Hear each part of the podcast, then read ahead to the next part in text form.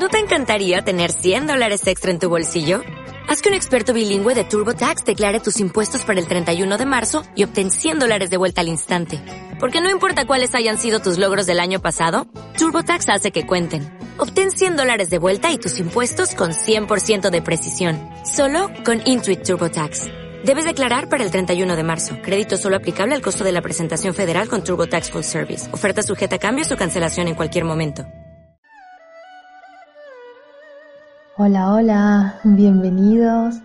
Yo soy Veronique y esto es A cada instante. Hoy, para comenzar la semana, antes que nada, feliz lunes, espero que estés muy bien. Te deseo que tengas una semana magnífica. Y hoy quiero hablar contigo acerca de la rendición una historia sobre el poder de la mente. Espero que la disfrutes. Esta historia sobre el poder de la mente nos habla de la vida de un samurái japonés legendario que dejó de ser tímido para pasar a ser admirado, que dejó de ser un aprendiz para pasar a ser un maestro.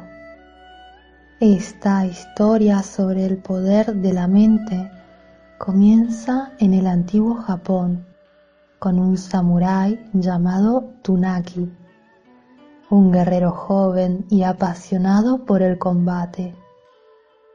Su formación temprana, sumada a su inteligencia hizo que muy pronto destacara en el combate.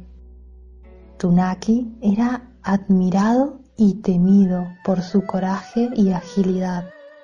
Se decía que no le tenía miedo a nada y que jamás había perdido una pelea, lo cual era cierto. Por eso se volvió uno de los guerreros más conocidos y celebrados de todo Japón.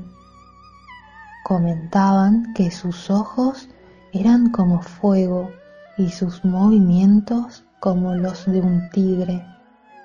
Por otro lado, la corpulencia de Tunaki no le restaba precisión y agilidad a sus movimientos.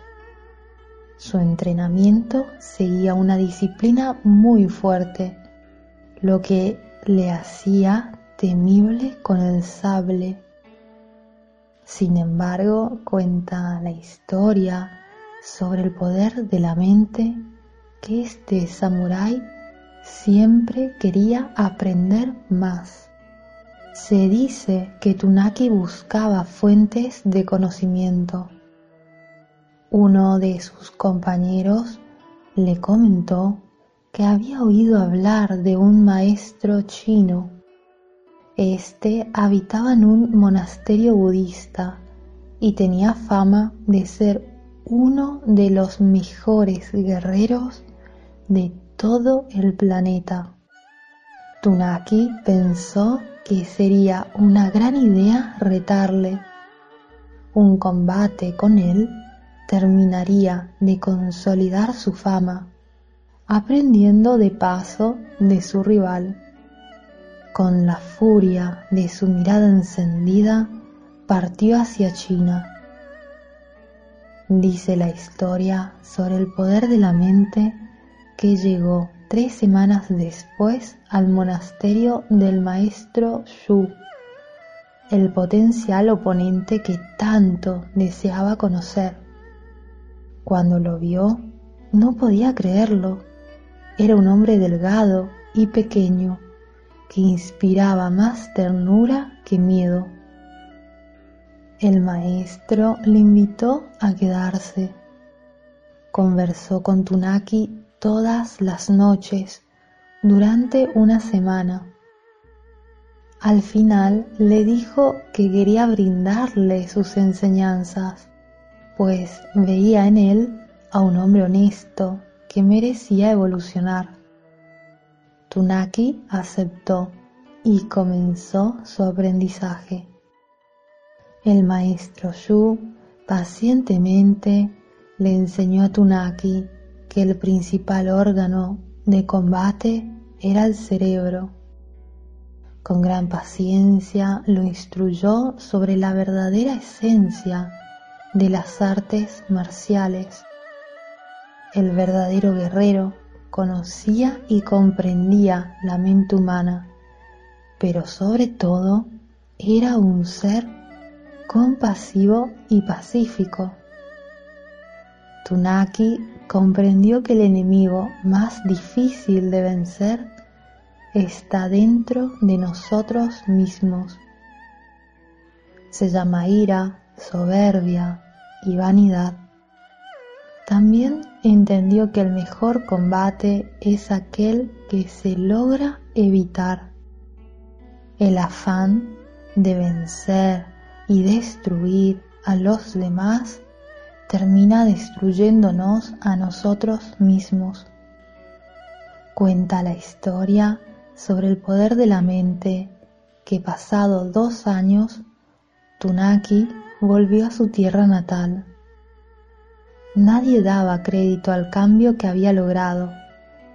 Ya no era el guerrero furibundo e impetuoso de antes, sino un hombre prudente y reflexivo que se ganó el respeto y la admiración de todos.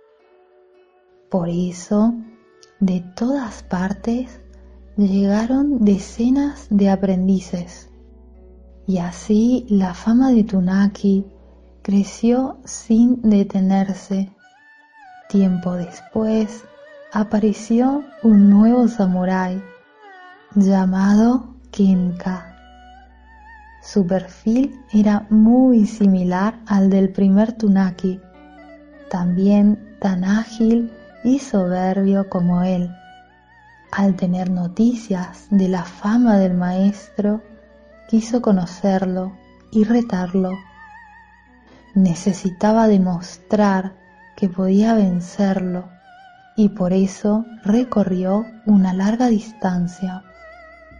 Nada más llegar le retó a un combate. Le dijo que le demostraría a todos sus aprendices lo que era un verdadero samurái. Estaba dispuesto a vencerle para probar que su destreza era superior. Este samurái intimidaba con su sola presencia. Sus ojos despedían cólera y su cuerpo era el de un curtido luchador. Y el maestro aceptó el desafío con humildad. Al día siguiente, Kenka llegó armado con su sable, pero se sorprendió cuando vio a Tunaki sentado meditando.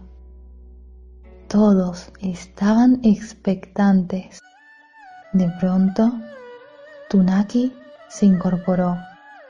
Los dos caminaron uno hacia otro. Al estar frente a frente, el maestro bajó su arma y dio la espalda a su rival. Este quedó confundido y no supo qué hacer. Si atacaba al maestro, sería tildado de cobarde en lugar de ser admirado recibiría el desprecio de todos. Si no lo atacaba, su deseo de triunfo se vería frustrado. Cuenta la historia que Kenka notó la superioridad psicológica de Tunaki y sintió vergüenza. Y de esta manera los aprendices comprendieron qué era vencer sin necesidad de luchar, neutralizar al rival, minimizando los riesgos y perdiendo en la estrategia la menor energía posible. Muchas gracias por tu atención. Te mando un abrazo muy, muy grande y en la descripción te dejo los links del canal de YouTube y de la página web donde encontrarás un contenido distinto al que encuentras aquí en los podcasts. Que tengas un magnífico lunes y una magnífica semana. Hasta pronto.